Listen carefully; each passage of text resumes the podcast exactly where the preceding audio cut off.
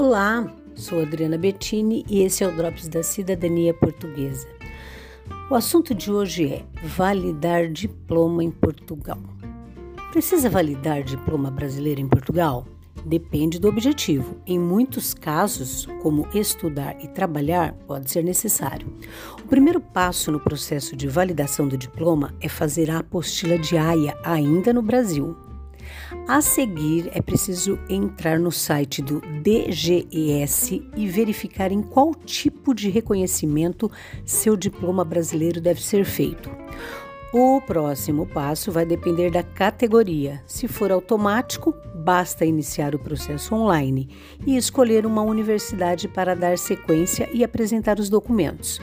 Caso não seja automático, é preciso dar início online ao processo, escolher uma universidade e apresentar os documentos solicitados. Quanto custa validar diploma em Portugal? Os preços variam de uma universidade para outra, mas em média custa 450 euros.